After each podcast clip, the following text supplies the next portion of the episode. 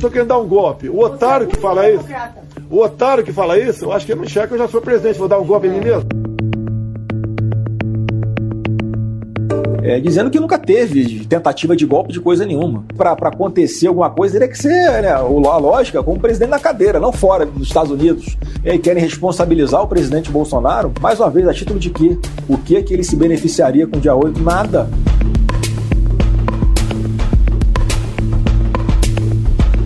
A respeito das mensagens trocadas com o Tenente Coronel Cid, mas afirmo aos senhores que em nenhum momento eu falei sobre golpe.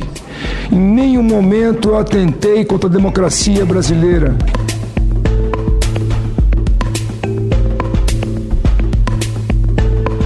Jair Bolsonaro sempre negou qualquer consulta ou tentativa de aplicar um golpe de Estado. Aliados do ex-presidente também seguiram a mesma cartilha e sempre disseram que essas eram narrativas da oposição. Na casa do ex-ministro da Justiça, Anderson Torres, que foi detido por suspeita de facilitar a invasão do prédio dos Três Poderes em 8 de janeiro, foi encontrado o que ficou conhecida como Minuta do Golpe. Torres negou que esse documento seria levado a Bolsonaro e disse que iria se desfazer dele posteriormente. Esse documento realmente é um, é teratológico, uma, um absurdo, a senhora tem toda a razão. Ele não estava guardado num lugar privilegiado na minha casa, ele saiu da minha área de atuação ali por isso ele não tinha sido é, é, descartado. E era um documento que estava pronto para ir para o lixo, para ir para ah, para descarte, como eu sempre disse.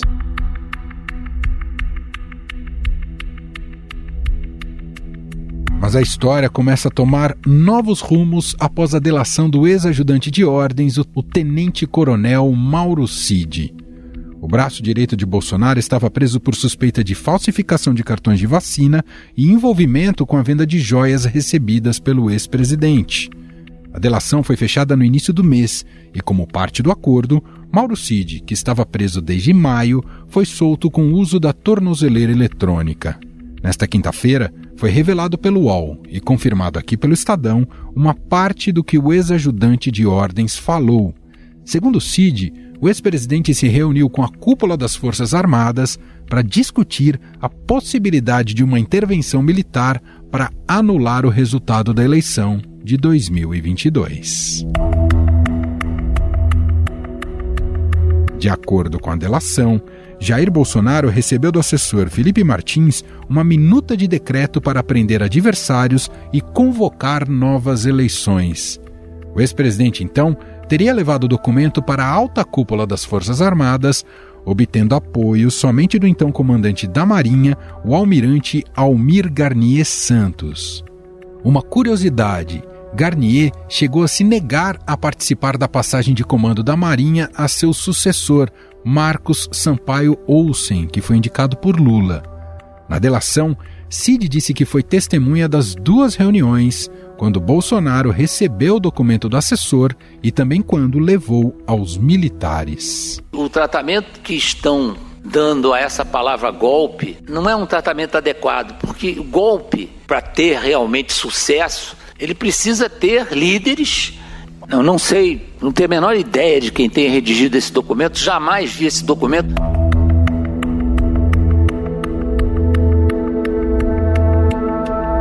A Polícia Federal ainda investiga se este documento citado por Cid é a mesma minuta golpista encontrada na casa do ex-ministro da Justiça de Bolsonaro, Anderson Torres.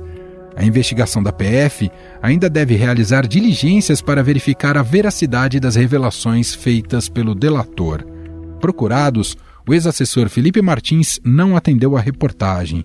O ex-presidente Jair Bolsonaro negou, através de nota, todas as suspeitas que pairam sobre ele e prometeu medidas judiciais cabíveis contra toda e qualquer manifestação caluniosa que extrapolem o conteúdo de uma colaboração que corre em segredo de justiça.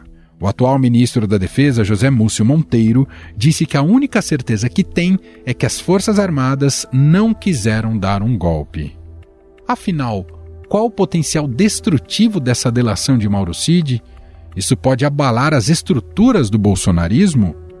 Sobre o assunto, vamos conversar com o coordenador de política do Estadão em São Paulo, Ricardo Correia. Olá, Ricardo, tudo bem? Seja bem-vindo. Olá, muito obrigado. Um prazer mais uma vez falar com você. Bom, a gente teve acesso, né? E isso foi divulgado amplamente, né? Nessa quinta-feira em vários veículos, inclusive aqui no Estadão. Teor daquilo que o Mauro Cid afirmou ou teria afirmado, né? Em delação premiada que fechou com a Polícia Federal e que o ex-presidente Jair Bolsonaro se reuniu com a cúpula das Forças Armadas para discutir a possibilidade de uma intervenção militar para anular o resultado da eleição de 2022 que elegeu Lula para a presidência. Claro que isso, e é importante a gente frisar isso, né, que isso carece ainda de verificação da veracidade e como deve é o rito jurídico em relação às colaborações premiadas. De qualquer modo, não deixa de ser assustador que um plano como esse possa ter sido levado à frente e teve o consentimento do comandante da Marinha, o almirante Almir Garnier Santos. Começo te perguntando, Ricardo, diante disso, né, sobre Bolsonaro, o Brasil esteve muito perto de fato de uma ruptura democrática? É bom, parece que ficou ali na decisão pessoal de três pessoas, né? Sendo que das três, é, duas negaram, né? E só uma aceitou. Então isso mostra o quão próximo estivemos no mínimo de uma grande de um grande estresse institucional, né? Poderia não ter dado certo também, poderiam ter tentado e, e, não dado certo, né? Você lembrou muito bem que é óbvio que precisa carece de, de provas materiais para que uma delação seja levada em consideração, mas o assunto parece se encaixar em toda a história que até agora foi dita sobre a relação de Bolsonaro com as Forças Armadas, com o resultado eleitoral, né? Porque você tinha ali já rumores desse debate pós-eleição, esse debate com os militares. Bolsonaro ficou uns dias em silêncio, né, até se manifestar, não reconheceu o resultado da eleição no primeiro momento, né? Fez de fato reuniões secretas fora de agenda com o Felipe Martins, que seria quem levou essa, essa minuta até ele. Então, eu acho que isso tudo contribui para a tese de que, de fato, algo é, parece mesmo ter acontecido. Né? E é bom lembrar que o Bolsonaro tinha, em 2021, março de 2021, trocado os três comandos das forças, justamente porque eles não estavam alinhados com a ideia de maior é, interferência do executivo nos, nas Forças Armadas. Né? Houve uma troca do ministro da Defesa e aí os três comandantes das forças resolveram sair porque não concordavam com aquela mudança. Foi quando saiu o Fernando Azevedo para a entrada do Walter Braga Neto. E aí esses três foram escolhidos nesse contexto, de que buscava-se quem aceitaria aquelas ordens, né? E aí dos três, pelo menos um teria aceitado, que é o almirante Garnier que era considerado um bolsonarista, mas era considerado um bolsonarista até moderado, não era o bolsonarista mais fanático, ainda que também fizesse críticas às urnas, né? publicamente, o que também incute essa tese de que ele também discordava do resultado eleitoral, né? Agora os outros dois, o, o, do Exército, Freire Gomes e o da Aeronáutica, que teriam negado essa tese, essa proposta de golpe, também foram escolhidos nessa época. Havia o risco de, eventualmente, eles também né, estarem com esse conceito de que poderia se fazer alguma coisa naquele momento. Né? Uhum. A figura do Mauro Cid, acho que é importante a gente dizer isso, porque muita gente critica a delação do Cid sob o argumento de que ele estava preso. Né? Então teria um interesse é. muito grande em entregar alguma coisa para poder ter uma condição melhor e ser solto da cadeia. E, inclusive, foi uma crítica que foi feita é. também aos métodos que a Lava Jato utilizou. Por outro lado, né? Isso é uma crítica que a gente precisa ponderar, e aí aqui está um papel da justiça tentar conduzir da melhor maneira possível. Por outro lado, também era uma figura muito próxima do é. presidente e que acompanhava essas reuniões de perto. Mas tudo indica que deve ter elementos fortes, né? É. Para alguém que estava tão próximo do presidente à época, é. não é, Ricardo? É, é diferente, por exemplo, do caso do hacker, né, que encontrou uma vez com o presidente e era uma figura que já estava, né, de alguma maneira relacionada ali uma pauta na esquerda e tal. Era alguém que estava no dia a dia, que segurava a pasta do presidente, literalmente, no dia a dia, levava os documentos dele, que atendia o telefone para ele, né, que todo mundo que ia encontrar com o Bolsonaro tinha que passar por ele, né, que tinha a senha do Bolsonaro lá no Connect SUS, que respondia os e-mails da presidência, ou seja, era de fato ali o braço direito do ex-presidente, a figura mais próxima do ex-presidente e a que mais participou de eventos. Se elencar ali uma série de pessoas que se encontraram com Bolsonaro, talvez o Mauro tenha encontrado mais até do que a primeira-dama, né? Em quantidade de tempo, né? Porque ele ficava o dia inteiro com o Bolsonaro, ele tinha um quarto para dormir lá no palácio, né? Não era, não era uma pessoa que, vez ou outra, se encontrava no trabalho com o, o presidente. Então, além disso, reforçar essa tese de que, olha, se é até essa pessoa que era o braço direito está dizendo faz sentido a história, que tem que ser comprovada com as provas, provavelmente ele também tem muita coisa a apresentar, né? Fora o celular que já foi né, apreendido Sim. e que tem ali uma série de, de informações, né? É bom lembrar que o, o CID era procurado pelos militares, por militares de menor patente querendo um golpe, né? Já apareceram essas mensagens, né? Então, uh, ele dizer isso tendo ele recebido algumas mensagens, parece fazer realmente muito sentido. Né? Uhum. A gente está acompanhando, Ricardo, quanto esses atos golpistas no 8 de janeiro, dentro dos processos ali no Supremo, quanto já comprometeram criminalmente seus participantes, os primeiros réus que foram ali julgados. Se comprovado o teor dessa, desse trecho da delação que tivemos contato nessa quinta-feira, tudo indica que o Bolsonaro possa ser colocado na condição de mentor de tudo isso, né? inclusive dos próprios atos golpistas. Ou seja, onde eu quero chegar e te ouvir, o prognóstico que para Bolsonaro já era bem complicado na justiça, tende a ficar cada vez mais dramático a partir de agora, não é, Ricardo? É, perfeito, sem dúvida nenhuma. No julgamento do 8 de janeiro, os recados dos ministros já foram de que, olha, essas pessoas não chegaram lá por conta própria e decidiram fazer tudo. Alguém as insuflou com isso e essa pessoa, né, no caso, uh, o ex-presidente, teria que pagar por isso também. Agora você está saindo da ideia de que alguém simplesmente insuflou, é, deixando ali em aberto a possibilidade para alguém que de fato teria tentado levar adiante um golpe, né?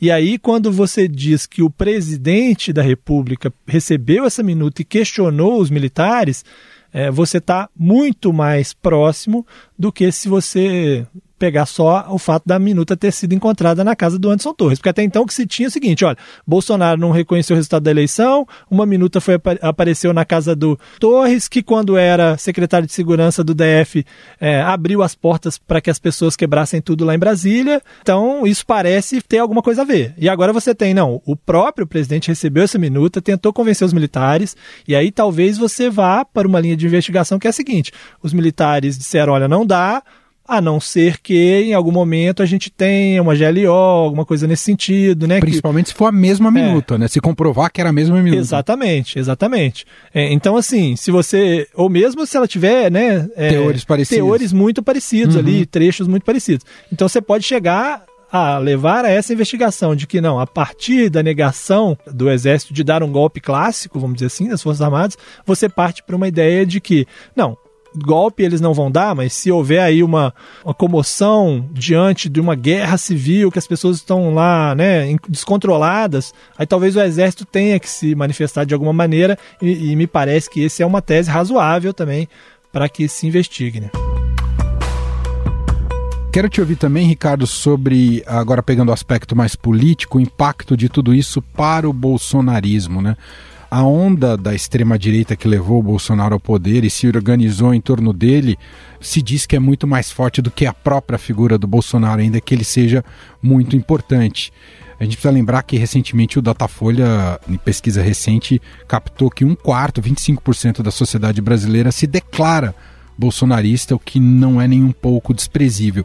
Tudo isso nos leva a crer que, independentemente de ter ou não a figura do Bolsonaro, essas ideias de extrema direita e associadas a eles vão continuar presentes no debate político ou, ou, ou continuam presentes no debate político, Ricardo? Ah, sem dúvida, não só no Brasil como em outras partes do mundo. Né? Você tem uma parcela da população que realmente acredita e defende, como você também tem uma parcela da população que defende ali as posições da esquerda. De, né? Tem gente que defende de fato a implantação de um comunismo. É uma parcela pequena que está lá bem à esquerda. Me parece que hoje essa parcela que está na extrema direita, é, ela é maior nesse aspecto de ter aí levado adiante uma figura política que vai é, adiante com aquelas teses, né? Que é diferente da esquerda, porque Lula não prega aí o comunismo, né? Ainda que você claro. entenda que ele em algum momento possa ter admirado lá líderes que, que assim fazem. E aí você tem um grupo de pessoas que não vai mudar de ideia. Esse grupo vai estar aí, se Bolsonaro for abatido, eles vão buscar um outro nome. Mas o que me parece nesse momento é que o, o grupo ah, mais à direita no espectro político, eu digo do ponto de vista do, dos personagens políticos, estão buscando trabalhar uma ideia de um nome que não esteja tão à direita, que não esteja na extrema direita, como é o caso de Bolsonaro, que esteja pouco mais próximo ali de um centro, centro-direita ou direita, e aí já começam a surgir alguns nomes para tentar se proteger. Porque assim, não adianta você ter 20%, 25% da população, você não ganha eleição nenhuma majoritária, né? Sim. Apesar de que você elege muita gente no parlamento. E para você conseguir completar isso que falta para você enfrentar um governo uh, mais à esquerda, você precisa caminhar um pouquinho para o centro, e me parece que isso é um caminho natural. E o Bolsonaro vindo, né, agora já inelegível, vindo eventualmente a ser preso, porque eu acho que esse dia chegará, né, pode demorar um pouquinho mais, um pouquinho menos, mas ele chegará. Eu acho que a desarticulação do bolsonarismo vai fazer com que esse grupo consiga levar adiante uma ideia um pouco mais na centro-direita, vamos dizer assim. Nesse sentido, interessante você falar isso, Ricardo. Nesse sentido, a centro-direita pode voltar a vislumbrar um projeto de poder no Brasil e que tenha condições de disputar com a esquerda ou, ou, ou coalizão em torno do é. Lula? É. É, eu acho que esse é o caminho natural se a gente for olhar a, a história né, mais recente do Brasil antes do bolsonarismo. É meio assim, você tem, você pode até ter um, umas figuras mais ao extremo, mas essas figuras, como não ganham eleição sozinha, elas acabam aderindo a uma candidatura de centro-direita, né? Assim se deu, né? Embora esse centro-direita e centro-esquerda seja um, um, conceito meio vago, abstrato. meio vago e abstrato, porque o PSDB era considerado centro-esquerda, até surgir uma centro-esquerda do PT e ele naturalmente ser levado à centro-direita, né? Então, a direita pode virar centro-direita direita se o bolsonarismo sustentar um candidato mais à direita, né? Mas me parece que esse seria o caminho uh, natural. Que o grupo, e a gente está vendo isso na eleição talvez municipal, né? Que o grupo de Bolsonaro é um grupo relevante. É quem está na centro-direita não pode abandonar uma eventual aliança com o bolsonarismo para não correr o risco de o bolsonarismo tirá-lo de um segundo turno mas ninguém conseguiria ganhar a direita sem o apoio dessa parcela mais central, né? O quanto a gente já vai ver isso, esse cenário, aplicado nas eleições municipais do ano que vem? Por exemplo, a figura de Bolsonaro será de fato tóxica para candidatos que sejam oposição a, a Lula? Ah, creio que sim, sobretudo nas capitais, né? Que nas capitais já há esse, essa tendência. O bolsonarismo ele é mais fraco na capital do que nos rincões do Brasil. Em São Paulo, especificamente, eu acho que é um, é um grande exemplo, a gente tem isso muito claramente, né? Que o eleitorado rejeita um candidato de Bolsonaro, né? Então, o que a gente tem hoje aí de polarização é um candidato da esquerda, que declaradamente está na esquerda, que é Guilherme Boulos, polarizando com o prefeito, que é um candidato de centro-direita, né? Que se coloca como centro-direita, com o apoio de Bolsonaro, mas não tirando o ali desse centro. É, como eu disse, é, é, você não pode abrir mão do Bolsonaro para você não correr o risco de ficar fora do segundo turno, mas você não ganha eleição se você não estiver no centro, né? Numa eleição, principalmente numa cidade que tem um viés um pouco mais progressista, que parece ser o caso é de São Paulo e é o caso de várias capitais brasileiras. Então, na maioria, no Nordeste nem se fala, né? Já era assim, já não vai ser essa, isso que vai, que vai mudar.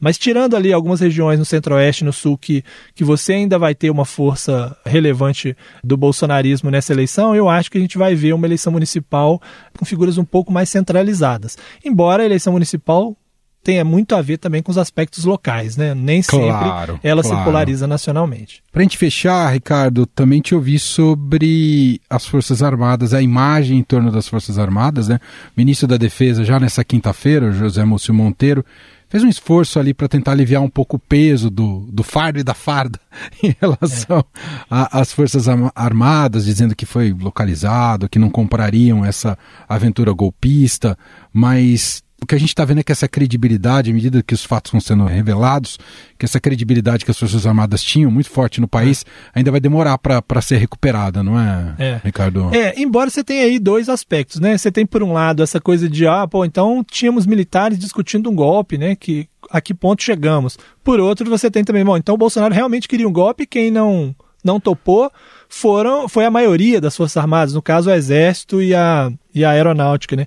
Então, assim, esse episódio especificamente ele ficou pior para a Marinha, né? Porque o, o, Exército ele normalmente é mais vinculado ao Bolsonaro e é mais vinculado a esses rompantes, sobretudo por conta de 64 também, óbvio, mas por conta da grande ligação que o Exército teve com o Bolsonaro, o fato dele ter participado do Exército, a maior parte das figuras relevantes dentro do seu governo, que eram militares, eram militares do Exército, e aí de repente você tem a Marinha é, jogada dentro desse caldeirão com muito mais força. Então, assim, é lógico que o ideal para as Forças Armadas era que não, né, que não aparecesse nessa história toda. Mas me parece que hoje, talvez no Exército estejam até um pouco mais aliviados do que ontem, por pensar o seguinte: puxa, dessa vez não é com a gente, né? É com a Marinha e a gente ainda saiu como quem não quis, quem não aceitou, né? É óbvio que quando esses detalhes vierem à tona, podemos ver se foi exatamente assim mesmo. Ou se claro. ah, não, é porque a gente acha que não vai dar, porque a gente não vai ter apoio, né? Não é porque a gente defende a democracia e tal. Mas me parece que assim, esse episódio especificamente piorou a situação de uma força especificamente, que no caso é a Marinha Brasileira. E o almirante Garnier Santos provavelmente vai ter que dar muitas explicações é. a partir de agora, né? Já há convocações ali para que ele compareça ali no Congresso Nacional, né? Ah, é. sem dúvida, né? Do, na Comissão de Relações Exteriores, na também na CPI, CPI é, provavelmente pode ser que que ele tenha e seja alvo de busca e apreensão, né? Apreensão de celulares. Muito provavelmente esse seria o próximo passo dessa história toda. Não duvidaria que fosse rápido, inclusive, que quando a delação começa a vazar, precisa ser rápido essa, essa atividade toda, né? Ah, e outra figura, outro personagem que aparece nesse enredo, que a gente não citou aqui, é o assessor. A gente já sabia é. da influência dele ali em torno do Bolsonaro, o assessor Felipe Martins, né, é. Ricardo? É, e que é curioso, porque assim, é uma figura menor, mas que tinha um papel importante pelo visto, né? Porque é um olavista, né? Que ficou famoso por conta de um gesto interpretado ali como um gesto supremacista branco, não um, um gesto racista. Chegou a responder isso judicialmente, acabou livre dessa história que era muito falado por ser dessa ala mais radical ideológica do governo, que participava ali daquela construção de um gabinete do ódio e tal, e agora ele aparece é, como quem estava municiando o presidente dessa tese absurda, né, de, de um golpe de Estado. É, o que me parece mostrar mais claramente que, além do próprio interesse de Bolsonaro de ter, né, de ter uma visão autoritária, ele era muito mal assessorado, né, muito mal assessorado por pessoas que não tinham a menor condição de estar nos cargos que estavam, né. Ricardo Correia, coordenador de política do Estadão em São Paulo, mais uma vez gentilmente aqui participando do nosso podcast. Obrigado, viu, Ricardo? Até a próxima. Eu que agradeço. Um abraço e até a próxima. Estadão Notícias. E este foi o Estadão Notícias de hoje, sexta-feira, 22 de setembro de 2023. A apresentação foi minha, Emanuel Bonfim. Na produção, edição e roteiro, Gustavo Lopes, Jefferson Perleberg e Laís Gotardo. A montagem é de Moacir Biasi e o nosso e-mail podcast@estadão.com. Um abraço para você, um ótimo fim de semana e até mais.